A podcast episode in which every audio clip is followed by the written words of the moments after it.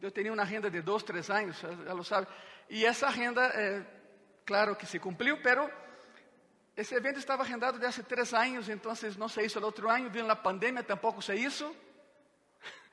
E de pronto me habla, Ângelo, já está todo, já está o boleto. Eu falei, ¿de que me hablas?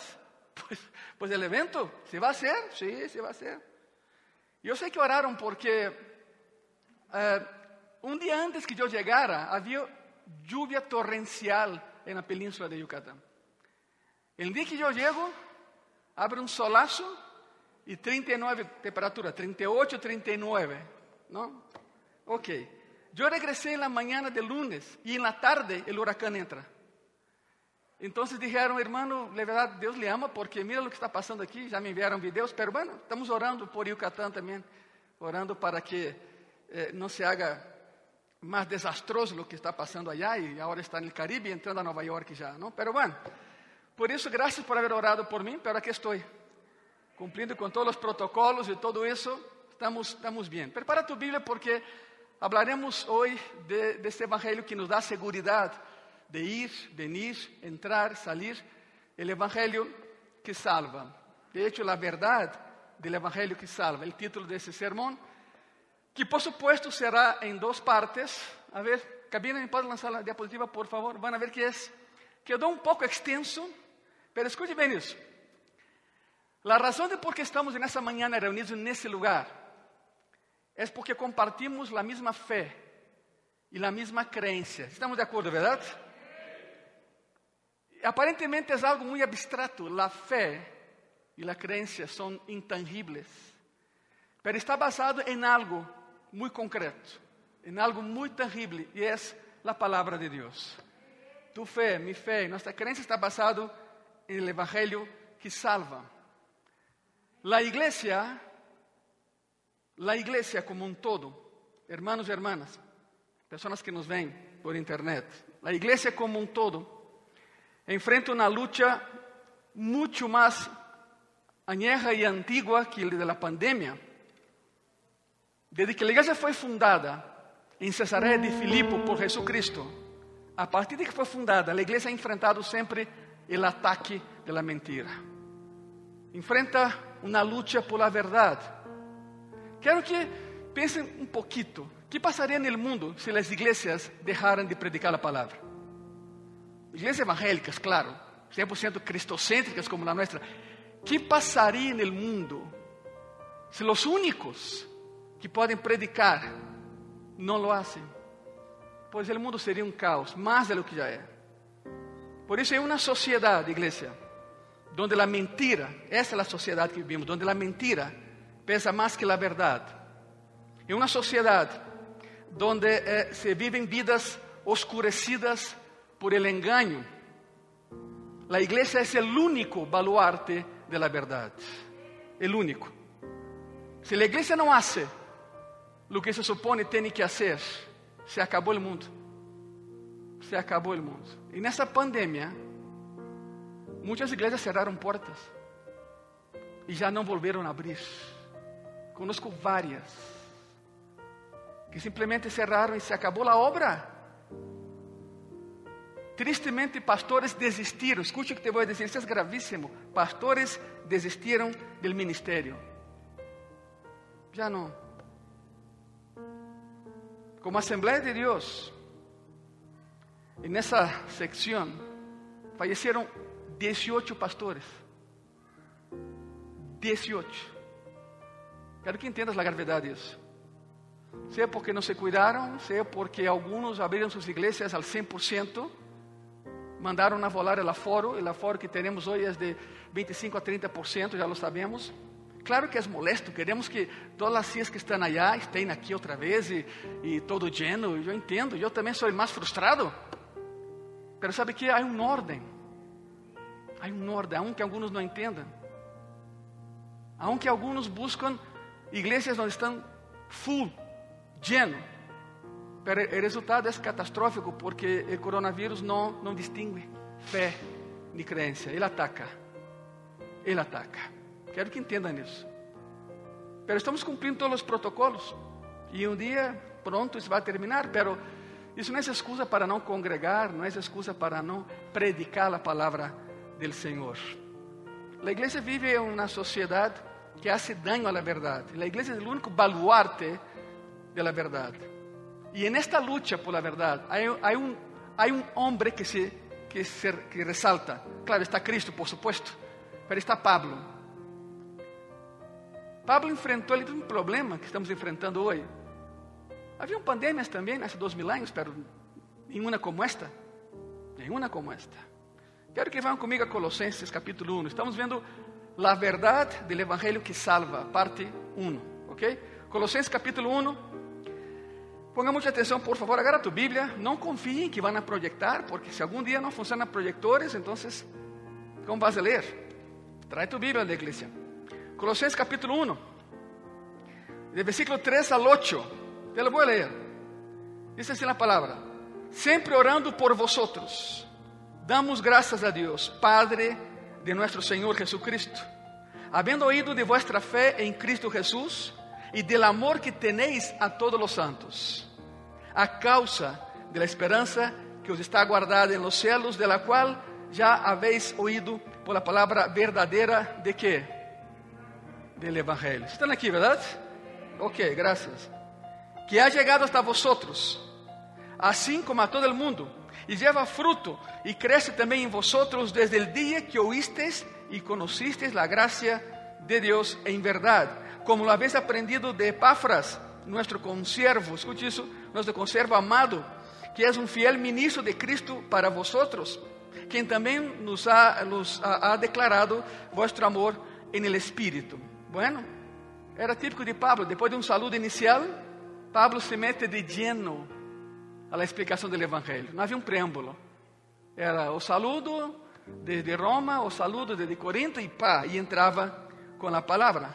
Lo más curioso es el capítulo 5, eh, versículo 5, perdão, em um solo versículo Pablo explica o evangelho. Escute isso. Versículo 5.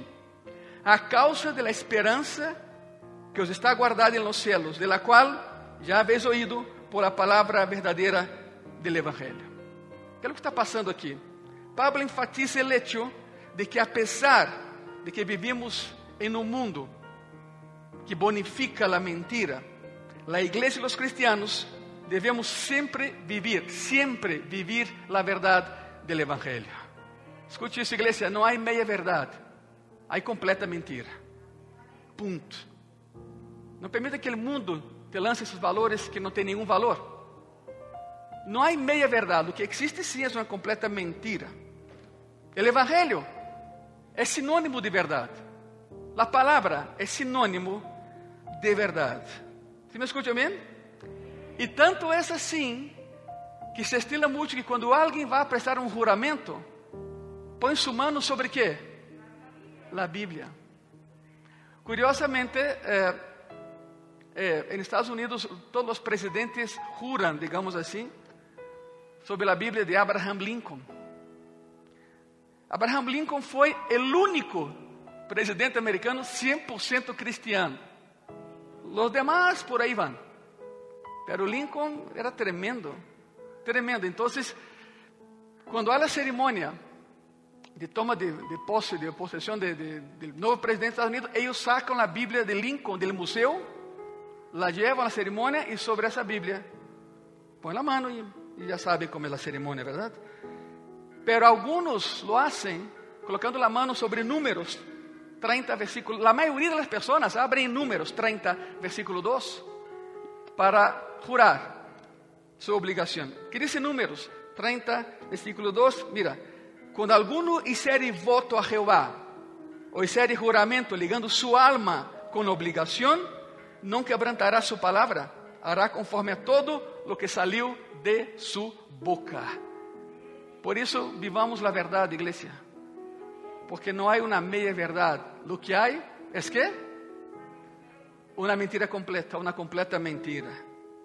Quando hablamos da verdade do Evangelho, eu quero ser muito teológico esse domingo e o outro.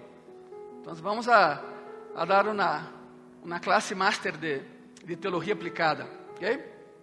Quando hablamos da verdade do Evangelho, de que estamos falando especificamente? Todos temos Bíblias, todos lemos os Evangelhos, pero poucos sabem o impacto que significa vivir segundo a verdade professada nesse livro. ¿De que estamos falando especificamente? A palavra evangelho, ponga muita atenção. Agora entramos à etimologia, para que entendamos todos o que significa isso. A palavra evangelho, evangelho, como aparece em versículo 5, que acabamos de ler, é a palavra evangelion. Evangelion simplesmente é um termo que significa buenas notícias, buenas nuevas. Pero va mais allá disso. Há um complemento nessas buenas notícias. Qual é a boa notícia? Que Cristo morreu por ti e por mim na cruz, que ressuscitou e que temos vida eterna em Ele. Essa é a boa notícia. Esse é o Evangelho. O término, escute isso, o término é grego. O término foi inventado em um campo de batalha. Parece absurdo, não? Pero a palavra evangelho, evangelion, foi acunhada em um campo de batalha. Em Grécia, eh, Grécia não era uma nação. Grécia estava formada por cidades-estados. Há dois mil anos. Cada cidade era um país. Nenhuma cidade queria nada com a outra. Peleavam entre eles, tinham seus próprios exércitos. E era muito comum a guerra entre as cidades em Grécia. Os romanos não entendiam, os persas não entendiam, os babilônios não entendiam, dizendo: como é possível que allá todos peleam contra todos? Porque não havia uma ideia, um conceito de nação como la tem hoje. Eram cidades-estado e quase sempre havia batalha um contra todos, dois contra um. Era uma loucura e lo haciam. Cada quem tinha seu exército. Então, depois de uma batalha, las, las, ah, porque hasta isso, as batalhas não se davam em las cidades, porque queriam preservar as cidades. Então, eu te veo no campo, amanhã a las 10, vamos. Então, as batalhas sempre eram no campo. E as cidades quedavam, os habitantes das cidades quedavam esperando as notícias: ganhamos, perdimos, e agora que vai passar? E de pronto, escute isso, no horizonte aparece um mensageiro, não? regressando do campo de batalha. E, por lo general, por sua aparição já se sabia se haviam ganado ou perdido. Se o mensageiro traía a lança levantada e uma corona de laurel na cabeça, significa ganamos. E ele corria e chegava à cidade e gritava Evangelion. Sabe o que é isso? Escute isso. Buenas notícias de vitória. El complemento é esse. Buenas notícias de vitória. Que é o evangelho para o cristiano? Buenas notícias de quê? De vitória, porque Cristo ganhou.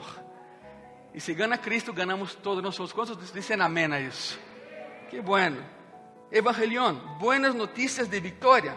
E de hecho, o evangelho, a Bíblia, são buenas notícias de vitória. Agora, que sabemos acerca desse evangelho que nos salva, desse evangelho que nos motiva, desse evangelho que moldeia nossas vidas? Bueno, para empezar, Jesucristo lo predicou antes de nós. Ele predicou antes de nós. E quando predicamos o que ele predicou, não temos por que inventar algo novo, e muitos lo hacen. Porque se inventamos algo novo a lo que Cristo predicou, não estamos predicando o que Ele ha predicado. E então, o predicador, pastor ou quem seja, que predica algo que não está aqui, águas. Diz a palavra: nenhuma tilde será quitada, de lo contrário, será anatema ante Jeová. E anatema significa apartado de lo alto para destruição. Cuidado com isso. Não temos que agregar nada ao Evangelho. Temos que sacar de aí e predicar a palavra tal e qual lo hacemos em graça e paz desde há muito tempo. Então, não inventemos nada, porque senão não estaremos predicando o que Cristo predicou. Mateus 4, 23 diz, diz, diz assim: mira nisso, Mateus 4, versículo 23. E decorreu Jesus toda a Galileia, ensinando nas sinagogas de ellos e predicando el quê? El evangelho de Deus. ¿Sabe que? Donde há um reino, há um rei. E donde há reino, rei, tem que haver súbditos. Cristo começou seu ministério, dijo: "El reino de Deus se ha acercado." Significa, y hablamos de eso hace dos domingos, ¿no? Conviene que ustedes sean mis súbditos, porque el rey paga las cuentas del reino. El rey paga la, las cuentas de sus súbditos. É como se Cristo dijera, eu pagarei tu teléfono, tu água, tu luz, tu internet, pagarei tu plano de saúde, te vou a sanar, te vou a prosperar, te vou a levantar, te vou a perdonar e te vou a levar comigo um dia ao céu. O sea, te conviene ser mi súbdito.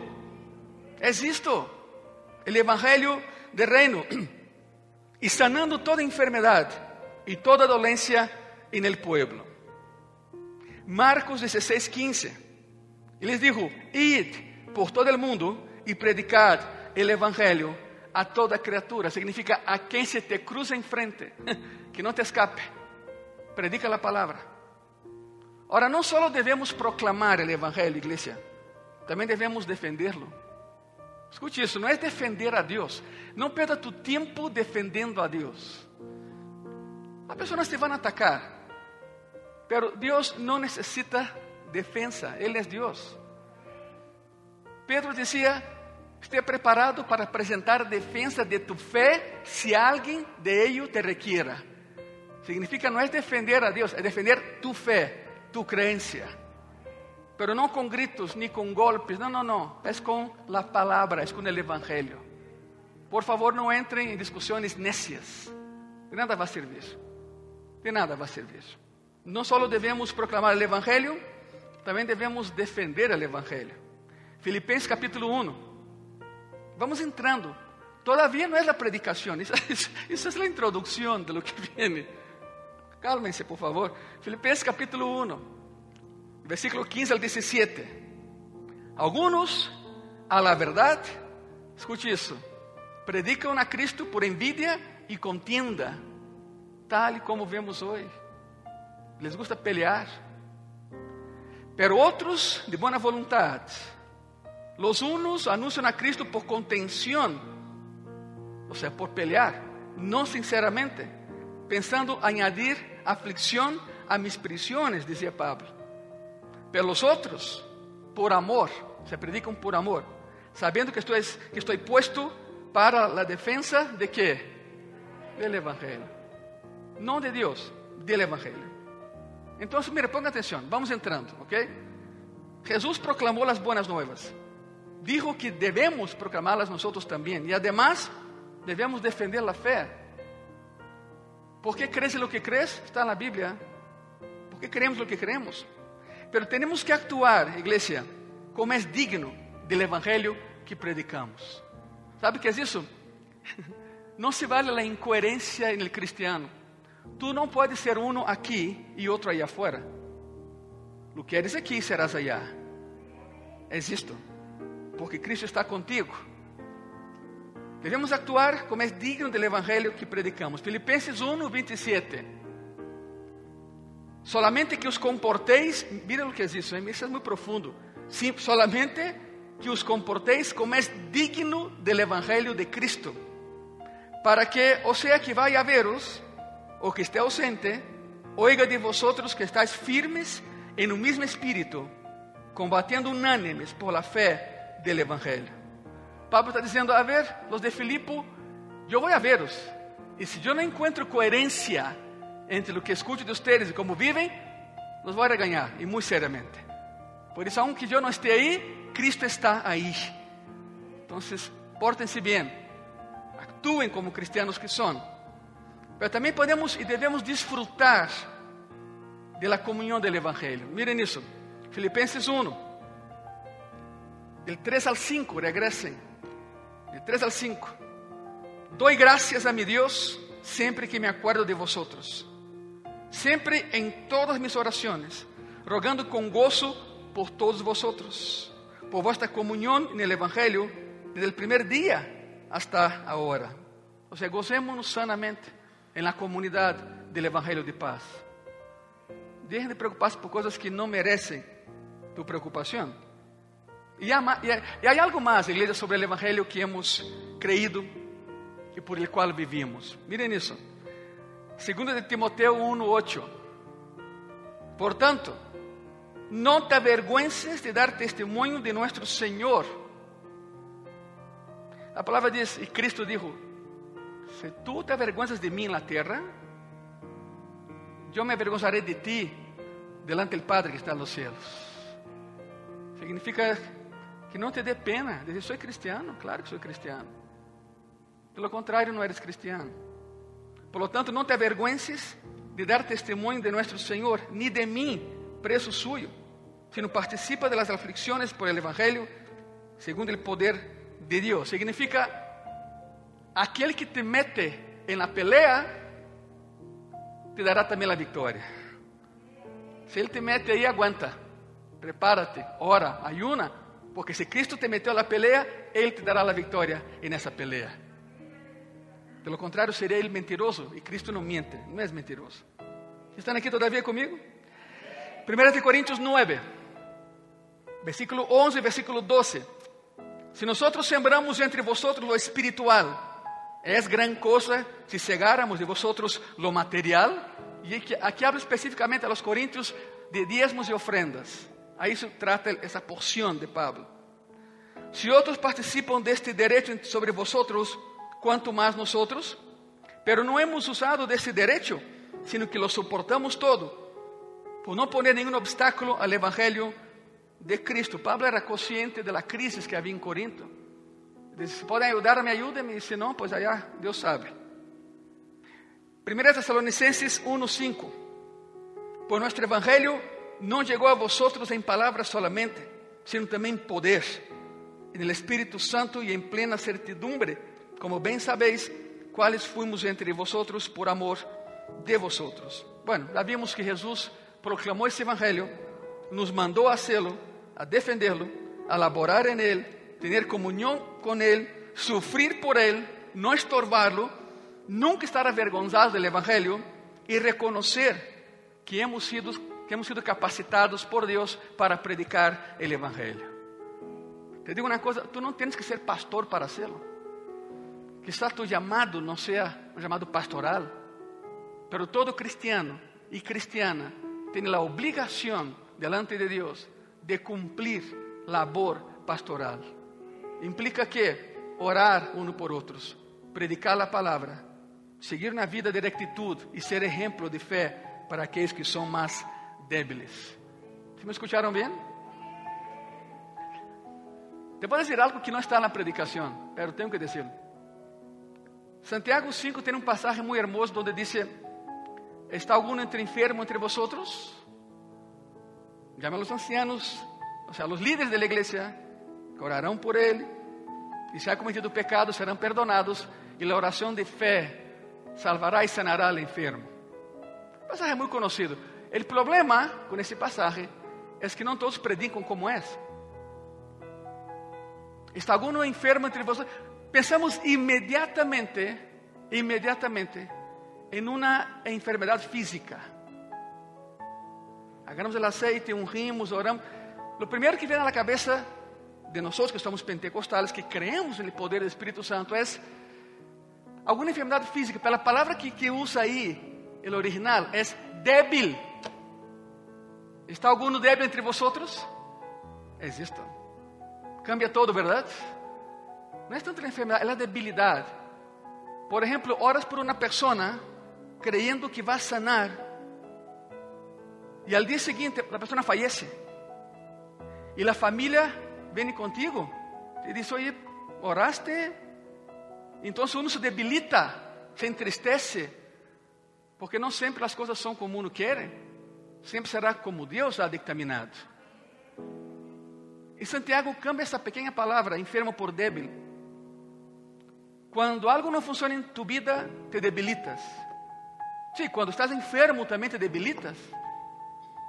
Quando não podes dormir, te debilita.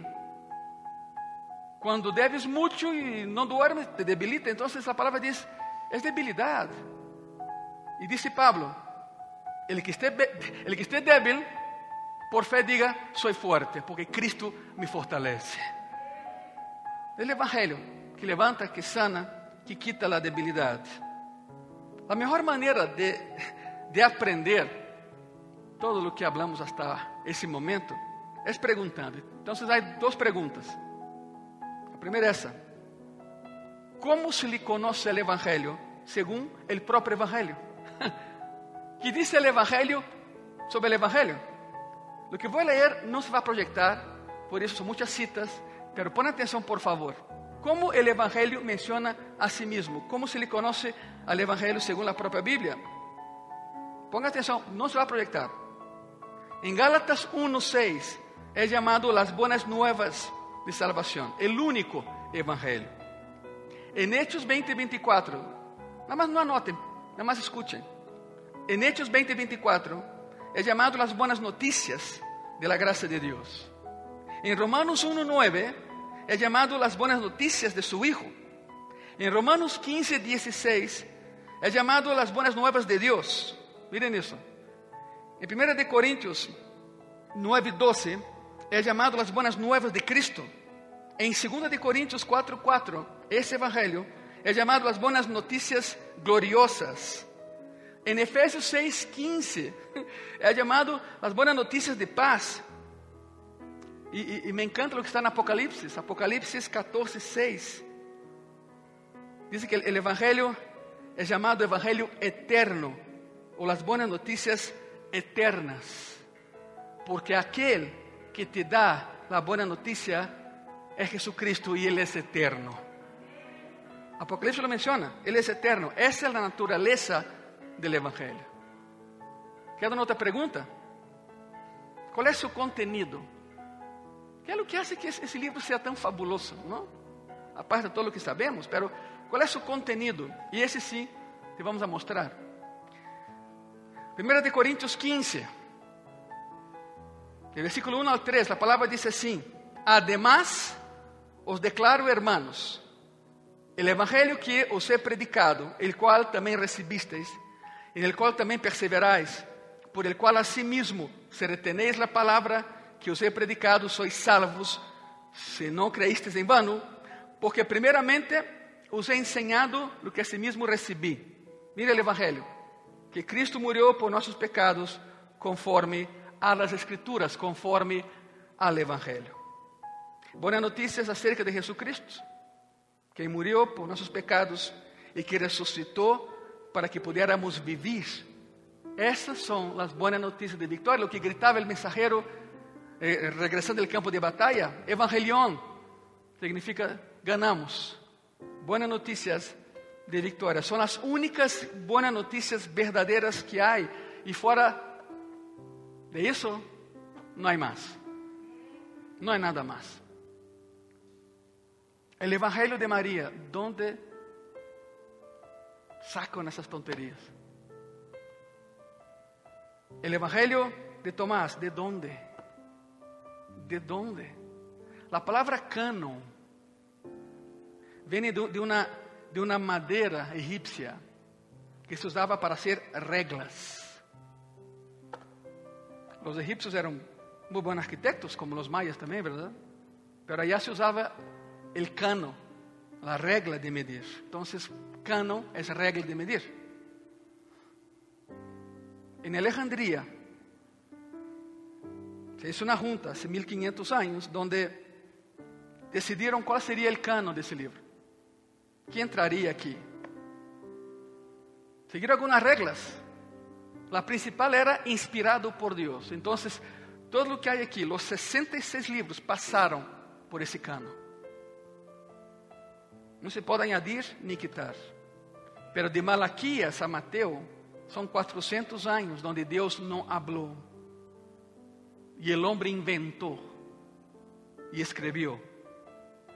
Por isso a Bíblia católica tem mais livros que a nossa, porque meteram aí a los apócrifos também, a los que não têm nenhuma validez divina, que não passaram por el cano. Foi algo muito sério. Por exemplo, está Macabeus, Macabeus é um bom livro se tu lo tomas como história. É a família de los Macabeus em Jerusalém. Pero não foi inspirado por Deus. Não tem que estar aí. Sabe algo muito curioso? Não todo o que Pablo escreveu está aqui. Porque algumas coisas, algumas cartas que escreveu, escreveu, diríamos em México, de su ronco pecho. E muito enojado. Muito enojado. Segunda de Coríntios é a terceira de Coríntios. Pero desapareceu a carta. Então colocaram a terceira como a segunda, para que entendam. Porque a segunda verdadeira não está aí, vamos a buscá-la. Não, não, não, não, nem te muevas. Te muevas. Se tu analisas bem 2 Coríntios, vas a ver que Pablo menciona assuntos que mencionou em uma carta anterior, pero que não mencionou em la primeira. Então, entre la primeira e a segunda, houve outra segunda. Não estava muito enojado. Pero claro, por que não está aqui? Porque não era inspiração de Deus, era inspiração de Pablo. Enojão como era. Por isso não está aqui. Tenham cuidado. Tenham cuidado quando predicam o que não está na palavra. Tenham muito cuidado com isso. Já vimos eh, o que é o Evangelho que contém. Agora quero que regressem a Colossenses 1. Vão aí, Colossenses 1, por favor. Porque aí vamos começar a ver os sete princípios básicos do Evangelho. O Evangelho que salva, agora sim. Sete princípios do Evangelho. E são básicos para todo aquele que professa a Cristo como Senhor e Salvador. E te vai ajudar quando alguém aí fora te pergunta por que crees em lo que crees. Claro que são sete, claro que não alcançamos os sete hoje. Impossível, impossível. Pero vamos, número um. Primeira verdade, primeiro princípio do Evangelho. Ponga muita atenção, por favor. Número um, a verdade do Evangelho é recebida por fé. Só a fé. O problema, o problema é que a fé não é inerentemente humana. Nenhum ser humano nasce com fé, ao menos não em Cristo. Não em Cristo. Por exemplo, tu tens fé em la silla onde está sentado, que não se vai romper. Esperemos que não.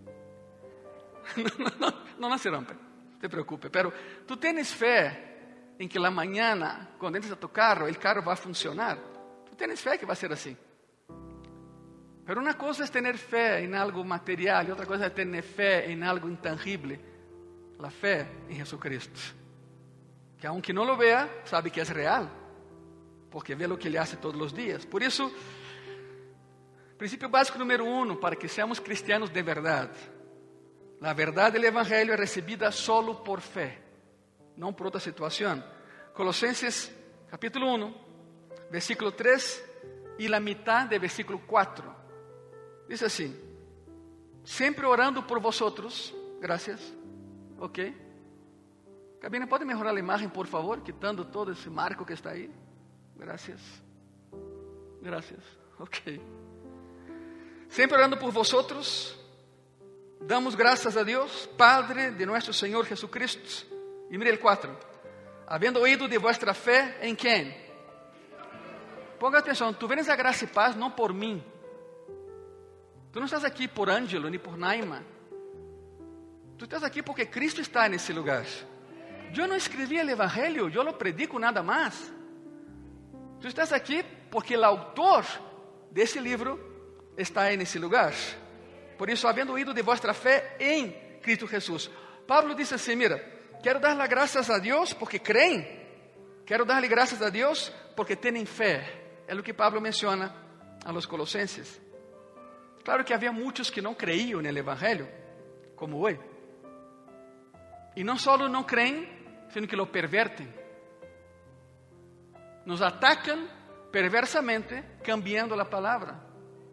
E então uno aparentemente que sabe, dá conta que não sabe. Por isso predicamos dessa maneira, para que sepa em que te has metido, para que sepa a defender o Evangelho.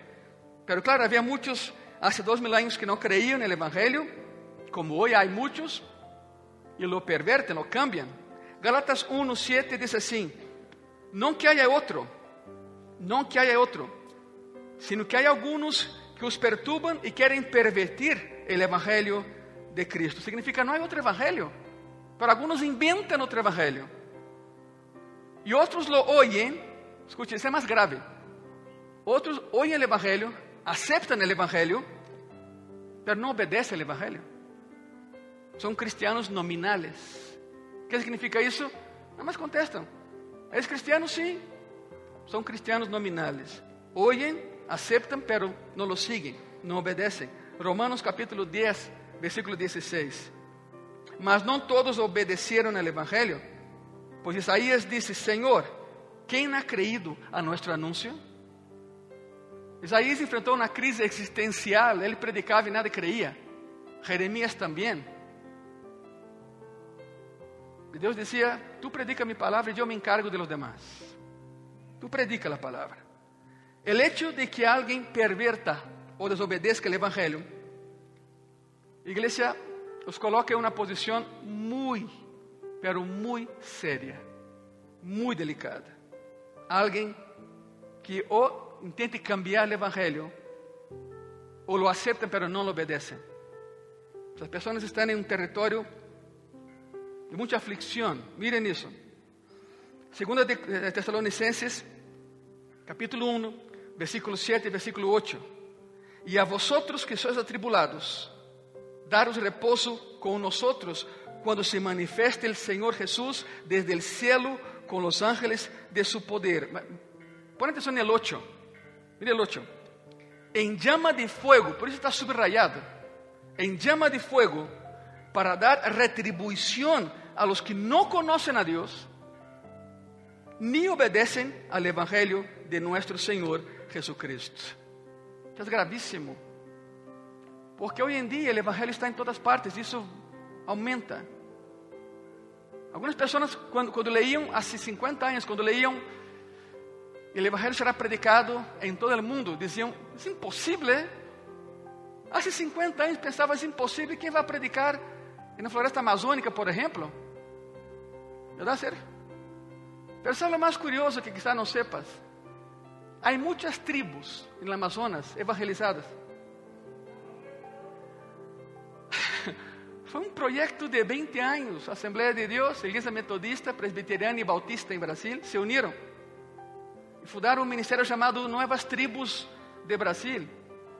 Já são 310 tribos evangelizadas dentro da Amazônia.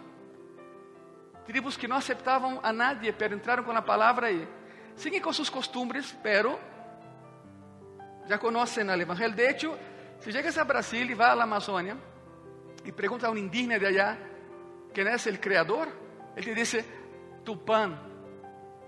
Essa é a palavra, Tupã. Tupã é o Criador. E tu lhe dizes, oye, eu tenho um livro escrito por Tupã. O indígena se põe louco. Com todo seu penacho, digo, onde está? Pues, o Evangelho. E cada uma das 310 tribos tem o Evangelho em seu próprio idioma. Foi um esforço de 20 anos, pero lograram. Platiqué com a pastora um dia, estávamos em Brasil, eh, em igreja vecina a la nuestra, e, e houve uma comemoração interiglesias, então foi a, a igreja allá, então o que predicou foi um jefe indígena.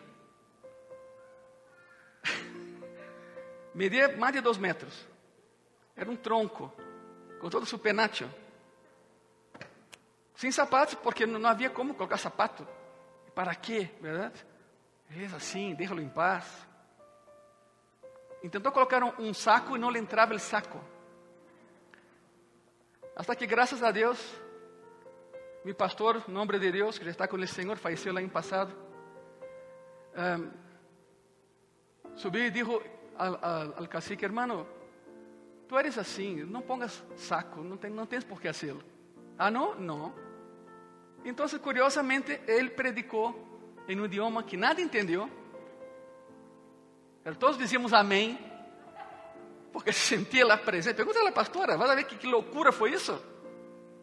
10 mil pessoas hincadas e um jefe indígena predicando o evangelho em seu idioma. Lo mais curioso é isto: termina de predicar em seu idioma, que nada entendeu nada, põe o evangelho em seu idioma a um lado e al micrófono dijo algo que nunca se va a olvidar. Ele dijo, bueno, eu prediquei em tu dialecto, agora eh, predicar em mi idioma. E empieza a hacer la, la conversión. Habla su idioma e traduce al dialecto que, segundo ele, é o que hablamos em Brasil. Se para o indígena, o português é o dialecto. O idioma original é de ¿Saben qué? Tienen toda a razão. Estavam allá muito antes que nós, verdade? Deus los puso allá antes que nós. Então, cada vez que predicas o Evangelho, seja no idioma que seja, seja que não entendamos ou se entendamos, é o evangelho que se recebe por fé. Pero hace 50 anos, quando se falava que o evangelho alcançaria todo o mundo, o primeiro que pensavam era o Amazonas, pois, mira, a palavra nunca disse que alguém vai estar allá presencialmente predicando o evangelho. Está na internet, está na rádio, está nos celulares. O evangelho sim está chegando a cada rincão desse planeta. Aunque não esteja alguém presencialmente allá, pero há alguém predicando por satélite, por o que seja. A palavra está chegando a todo lugar e se está cumprindo, escute isso, se está cumprindo o dictamen para que Cristo venga por sua igreja. Então, prepárense. Prepárense. Eu não sei, nadie sabe quando será, pero diz hasta o último da terra. Então, sigamos predicando, porque se tu não predicas, estás estorbando a Deus. Jesus quer regressar, já. Pero te disse a ti e a mim, é que não has, não has predicado, não has hablado de mim. Eu te entreguei o evangelho para que creyeras, te salvaras, pero também a outros. Bueno, número um, a verdade do evangelho é recebida por fé, igreja, por fé. E então, o Senhor aparecerá no céu com seus ángeles de poder, em llama de fogo, vengando-se de aqueles que não conhecem a Deus porque não quiseram conhecê-lo.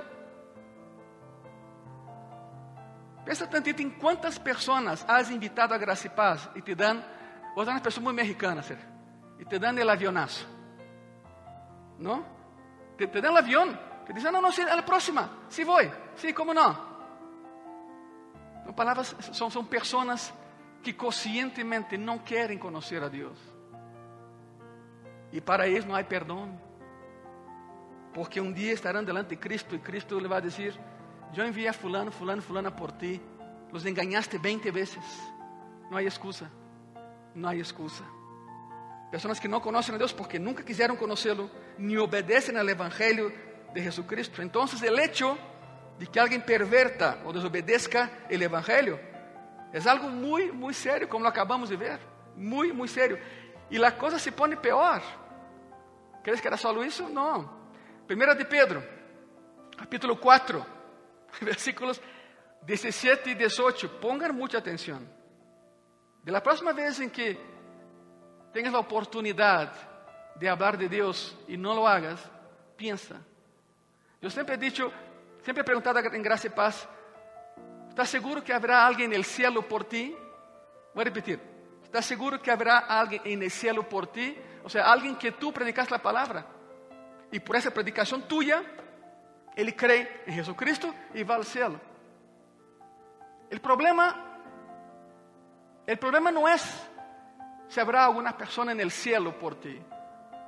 El problema es, ¿habrá alguien en el infierno por ti? ¿Por mí?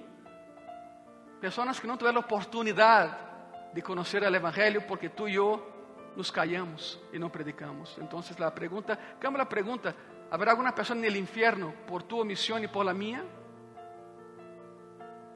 Te dejo essa carga. E a próxima vez em que ores, Senhor, dá-me a oportunidade de predicar. Eu quero predicar, então tomas um Uber. E durante todo o trayecto, o motorista te abre o coração para que tú metas la palabra y después de media hora de viaje te bajas, él se va y quizá muera en un choque en cinco minutos. Puedes pensar en eso. Entonces Cristo te lo va a demandar. Tú me decías, quiero predicar, te puse para que predicaras y no lo hiciste. ¿Qué hiciste con mi evangelio? Es grave. 1 de Pedro 4, 17 e 18. Porque é tempo, e aqui vem o mais grave, não? Porque é tempo de que o juízo comece por la casa de Deus. ¿Sabe que juízo é este? Exatamente o que estou falando. Temos todo para predicar e não predicamos. E logo? E logo? Porque é tempo de que o juízo comece por la casa de Deus. E se primeiro começa por nós, qual será o fim de aquellos que no obedecen al Evangelio de? O sea, si a nosotros nos va como nos va, ¿y ellos? Y si el justo con dificultad se salva, ¿en dónde aparecerá el impío y el pecador? Tremendo, ¿no? Hechos 15, versículo 7.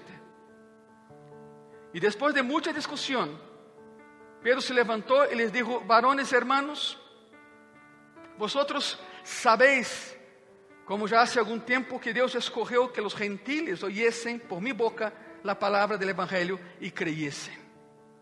La Biblia nos dice que el Evangelio debe ser creído. Y ahí es donde todo comienza. ¿Qué significa creer? O que está dizendo Pedro aqui, como te conviertes em cristiano, simplesmente tens que crer.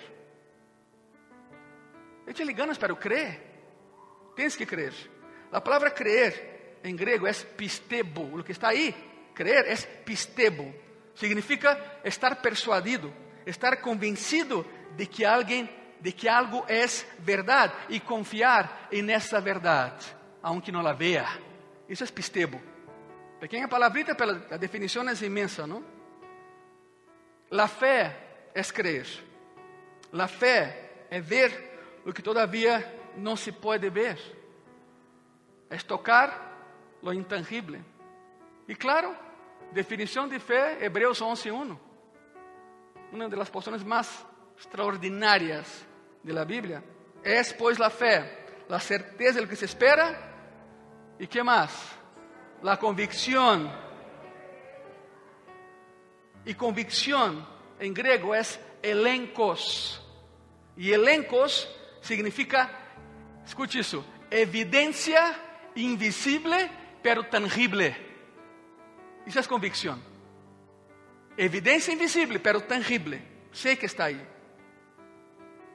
La fe es la sustancia de lo que se espera. En otras palabras, esperas algo. E conforme esperas algo que não has visto, tu fé la hace real para ti. Es tangible. Não é teologia de la confesión positiva, é uma herejía. Essa teologia é que o que eu professo, Cristo tem que dar-me. Não, não, não, não, não, não, não é isso. Não está falando disso. Está falando que a fé hace tangible o que todavia não é para ti. Lo invisível se hace tangible. Conforme esperas e oras, essa fé hace com que algo seja real. La fé não é um anelo, escute isso. La fé não é um anelo, é saber com certeza absoluta, é tomar algo que não podes ver e que parece estar muito lejos, e então tu fé dá matéria e dá substância a lo que todavia não existe em tu vida. Isso é fé. Pastor, esse conceito é muito louco. O que quer dizer isso? Bueno, eu vou colocar uma situação hipotética. Não, não tanto hipotética. Supongamos que vas manejando por la noite, por uma carretera por la qual nunca havias passado antes. A mim me ha passado isso várias vezes, pero bueno. Não tem mapas, também me ha passado. Não tens internet. Uhum. Não tens dados. O celular se queda sem bateria. Não has traído o cable para cargá-lo. Estás frito, não? Não tens eh, eh, cargador inalámbrico. Outras palavras, não há nada que te guie nessa carretera desconhecida por la noite. Nada. Pero, tens muito cuidado. Podes dar um, um, passo e há um precipício aí, porque nunca havias passado por aí, e menos de noite. Podes estar indo em direção a um puente que se rompeu há tempo e nadie te, te, te avisou. El puente se rompió y vas al puente que está roto. Es de noche, no ves bien, pero aún así sigues en tu camino. Bueno, lo que estás haciendo es esto. Aunque no puedas ver algo, tu confianza está justamente en lo que no puedes ver, pero sabe que está ahí. Entonces todo está bien. Está ahí. La fe não depende da vista, sino que depende da confiança total em lo que não se vê. Isso é fé.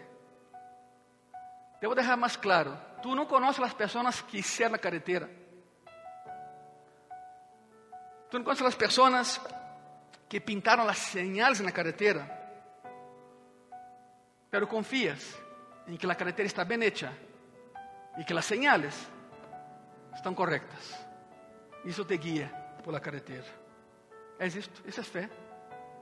Isso é fé. Nunca has visto a Cristo cara a cara, pero sabe que é real e podes confiar em Ele. A fé é convicção acerca de algo que não podes ver em base a algo que sí podes ver. ¿Sabe o que podes ver? O Evangelho de salvação. Aqui está a fé. A fé se hace real, aunque sea invisible. O exemplo mais claro é, é, Noé. Ponga muita atenção com Noé. Noé construye un barco en un desierto. Simplesmente porque Jeová lhe dijo, hijo, vai chover. Vai chover. E, é, não é, e nesse momento Noé entrou em crise, porque que, que é lluvia? Porque nunca havia llovido na terra. Ojo com isso. Quando Noé construiu a arca, nunca havia llovido nesse planeta. O que caía era um rocío, pero não lluvia. Então Noé, de momento, entrou em crise pensando, lluvia, que é lluvia? Jehová lhe disse, hijo, é água del cielo. E Noé, ah, ok. E Noé construiu seu barco. ¿Te puedes imaginar a los hijos de Noé en la escuela? La burla. Oye, ¿qué es lo que tu papá está construyendo en el, en el patio trasero de la casa? Não, pois Deus quer um barco. Um barco? Sim, porque vai chover. Que é lluvia? Nadie sabia o que era lluvia. Que alguém me diga, por quanto tempo Noé construiu sua arca? 120 anos. 120 anos predicando todos os dias. Cada martilhaço, cada tabla, cada madeira era uma predicação. Aguentando burlas, 120 anos. Há 4.500 anos, a atmosfera era água. Tu caminhavas por las calles e veia água sobre tu cabeça. A temperatura no mundo, em qualquer lugar do mundo, sempre era entre 20 e 25 graus. Em qualquer lugar do mundo. Água. O dilúvio foi que um dia, o mar que havia arriba se rompió. Dice la Biblia, las fuentes se abrieron y salió agua del suelo. Entonces, ¿te imaginas lo que era eso? Agua de allá y agua de acá. Se asustaron muchísimo y dijeron, busquemos algo donde flotar, el arca. Y cuando corrieron, un ángel selló la puerta con Noé, su familia adentro y los animales. Es, muy curioso. Há conceitos de arca como o Titanic, não? Construído perfeitamente aerodinâmico. A arca é uma caja. Não foi hecha para navegar, sua função era flotar. Então, desde de pensar que havia aqui, uma popa, uma proa, babor, estibor, uma vela, um timão, nada. Era uma caja. A arca foi construída para que entrara em ela cada ser humano del planeta en aquel momento da história. Todo o mundo cabría no arca. Foi hecha desse tamanho para ser humano, não para os animales. Pero não quiseram entrar. E Jeová dijo: Já basta. Los invité a la boda. Típico, não? A parábola de Jesus, a boda, verdade? E não quiseram. Agora, chama aqueles que não han sido invitados primeiramente. Quem? Os animales. Pero el arca foi construída, igreja, para ser humano, no para los animales. Para ser humano, por 120 años se burló lo mismo, predicas la palabra y dices que Cristo vendrá y te dicen, no es cierto, no va a venir. Oh, sorpresa, un día todo isso quedará vacío. Nossos carros allá afuera, nossas casas vacías, porque estaremos em la mansão celestial já. Se dão conta do peligro que é não predicar a palavra? Não predicar a palavra. Confiamos em los letreros en las carreteras oscuras e devemos confiar em Cristo em las situações oscuras de nossa vida, porque sabemos que sairemos adelante, não importa quão oscuro esté, não importa. Há razões, há suficientes evidências para que podamos vê-lo como uma realidade presente, o Evangelho que salva, algo que é invisível e é precisamente isso o que significa o Evangelho, a fé e a crença. E Deus te disse: Cristo pode transformar tu vida, Cristo murió y resucitó. ¿No estábamos allá? ¿No hemos visto isso como testigos? ¿No hemos verificado isso com nossos próprios ojos? Pero ¿saben qué? Uma vez um rabino me perguntou: ¿por que crees en lo que não ves? E eu lhe dije: ¿usted vê o viento, rabino? A famosa história de meu abuelo, não? Não, é uma tonteria. Isso é uma, me dijo, isso é uma estupidez. Me dijo estúpido a mim, eh, rabino. Isso é uma estupidez. Nadie vê o vento exacto. Você não vê o vento, pero vê o que o vento hace, verdade? O vento move as velas, as palmeiras, as hojas. Rabino, eu nunca he visto a Cristo, pero eu vejo o que Cristo hace todos os dias de minha vida. Ele é real. Ele é real. E como a fé cambia minha vida? Estamos terminando. Como a fé cambia minha vida? Cambia nossa vida. Hebreus 16, 31. Eles disseram: crê em el Senhor Jesucristo, serás salvo tu e tu casa. Ok, Pablo, Silas, em Filipo, na cárcel, há um temblor, um terremoto, as rejas caem, Pablo e Silas cantando adentro, eh, eh, carcelero se acerca, não pode entender por que todos os demás huyeron e eles não. E Paulo diz: es que se, se, nos, se salimos de aqui, te van a matar a ti. Então aqui estamos. Cristo nos libertou. E o carcelero diz: Quero ser como tu. O que tenho que fazer? Creer no Senhor Jesus. E será salvo tu e tu casa. São dois passagens que aparentemente em espanhol têm a mesma palavra, em, mas significam coisas diferentes. Põe atenção aqui. Então, Hebreus 16, 31, eles disseram, crê em el. Por isso está subrayado. Crê no Senhor Jesucristo e será salvo tu e tu casa. A expressão em, em grego, o que está aí, é epi. Escute isso. O que está aí, em, é epi.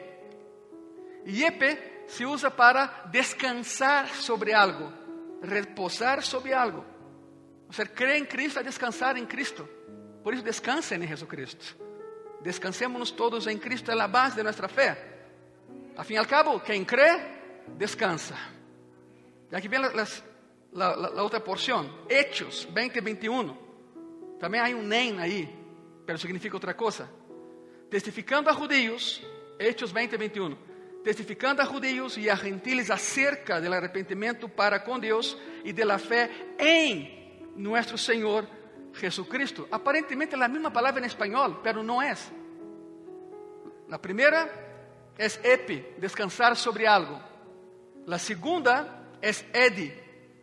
Lo que está ahí en griego original es edi. Significa eso, encontrar un lugar en donde vivir, entrar, habitar y descansar. Es una casa, es, es una casa de refugio. Cristo es nuestro refugio. É como que Lucas dizendo: tem fé em Cristo, como se houvéssemos chegado a um lugar de segurança, a um refúgio seguro. Te asseguro algo, igreja: quando nada parece funcionar em tu vida, Cristo sigue funcionando em tu vida. Estamos em Ele para descansar e para habitar. A fé em Cristo te proporciona um lugar seguro, um porto de abrigo. Então, nossa fé em Cristo é como descansar sobre uma base segura, encontrar um hogar, como lançar um ancla em meio da tempestade. E a salvação vem a nós por creer. Essa é a simplicidade do assunto. Essa é a beleza do assunto. Juan, capítulo 1, versículo 12, diz assim: Mas a todos os que le receberam, a los que creen en su nombre, le dio potestad, significa derecho, de ser hechos hijos de Dios. Seré más claro con personas que nos ven por internet. Si todavía no tienes una relación con Cristo, tú no eres un hijo de Dios. No eres una hija de Dios. No te ofendas, no lo digo yo, dice la palabra. Que eres, bueno, eres una creación de Dios nada más. Una creación. Porque a Bíblia é muito clara, muito clara. Mas a todos os que lhe receberam, a los que creem em seu nome, les deu potestade, o derecho de ser hechos hijos de Deus. Todos nosotros empezamos como no hijos de Dios. Pero llegó un momento en que empezamos a confiar, creer, entramos y hoy somos hijos e hijas de Dios y un día estaremos con Él en la eternidad. Que tuvo que pasar por ese cambio, creer. Esa es la fe. Es el comienzo del Evangelio, es la base de todo. Charles Spurgeon fue un gran predicador del siglo XIX, considerado el príncipe de los predicadores en Inglaterra. Predicó, ojo, no había internet, no había teléfono, predicó a más de 10 millones de personas en todo su ministerio. 10 millones de personas. Predicaba 10 sermones a la semana en 10 lugares diferentes. Esse foi Spurgeon, Charles Spurgeon. E uma vez Spurgeon contou a história que te vou relatar aqui. Spurgeon contava a história acerca de dois homens em uma canoa. Em uma canoa. Estavam em meio de um rio muito rápido, rápidos. Iam em direção a uma cascada, a uma caída de água. E não havia maneira de sobreviver a la caída. Não havia. Começaram a lutar por suas vidas e conforme eram levados hacia abaixo por la corrente, foram levados hasta la caída.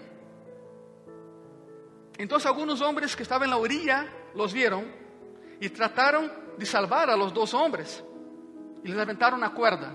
Conseguiram uma cuerda, les aventaram uma cuerda, já que para esse momento já não havia canoa, os dois homens estavam já no rio, metidos no água. De los dos hombres, un hombre de los dos se agarró a la cuerda. Uno se agarró a la cuerda, lo jalaron y lo salvaron. Lo metieron a tierra firme. Pero en el mismo instante que el otro agarró, pasó una tabla, una madera por el río, y el segundo hombre, pudiendo haber agarrado la cuerda, se conformó con agarrar la madera. Foi llevado, nunca mais lo vieron. Nunca mais lo vieron. Foi um erro fatal. Um homem, escute isso, o importante é isso: um homem foi levado a la orilla porque tuvo uma conexão com aqueles que estavam na orilla. Qual era a conexão? La cuerda. El outro se aferrou a um pedaço de madeira e foi levado. Que é o que hace a fé? O que hace a fé é que te proporciona uma cuerda una conexión con el cielo. Y la persona que está en el otro extremo de la cuerda es Jesucristo. Te dice, ahí está la fe, agárrala, cree y yo te traigo conmigo a la orilla y a la salvación. Intentar salvarse por buenas obras es lo mismo que agarrarse un pedazo de madera. No sirve de nada. Te lleva e Paulo disse: o primeiro homem, em primeiro lugar, Colossenses, quero agradecerle a Deus porque se agarraram de la cuerda. É como se Paulo hubiera dicho isso. Agradeço a Deus porque se agarraram de la cuerda e não de um pedaço de madeira. A verdade do Evangelho é recebida por fé, que é uma cuerda que te conecta com tu Salvador. Esse é o Evangelho de salvação. Se ponen de pé, por favor. Gracias. Ya sé que es mucho para asimilar, pero asimila, ¿no? Tú puedes. Usen la silla, por favor, como altar, ya saben lo que tienen que hacer. Todavía no nos permiten pasarlos aquí adelante, pero ya, ya pronto van a ver. Hay de personas que no se pueden hincar, no hay ningún problema, simplemente toma su lugar. Los que no se pueden hincar, toma su lugar, pero ora, ora. Que é o que vas a orar? A igreja simplesmente agradece a Deus porque muitos quiseram estar aqui e não puderam. Alguns nunca mais poderão estar em algum lugar. Pero tu e eu podemos. Hemos creído no Evangelho que salva. Cristo nos lançou a corda. Nos agarramos da corda e Ele nos jalou a la orilla. Porque tu e eu estuvimos em tempestades. Tu e eu estuvimos em um rio que nos levava à destruição. e Cristo nos aventou a fé, como que dizendo: agarrem a fé, conectem-se comigo. E nos sacou desse rio e nos colocou em seu rio de águas tranquilas, de águas de vida eterna. Como não agradecer? Senhor Jesus, nesta tarde já, te agradecemos, Padre. Todo o que hayas hecho por nós, todo o que eres para nós. Aí em tu coração, dile graças. Graças, Senhor. Muchas gracias. Amém. Se põem de pé, por favor. Sigam orando, Pai. Se põem de pé, por favor. Há motivos de sobra para agradecer a Cristo. Então eu vou pedir que se ponga de pé e dê um aplauso àquele que nos estendeu a corda, não? Aquele que tuvo piedade de nós e nos salvou. Graças, Senhor.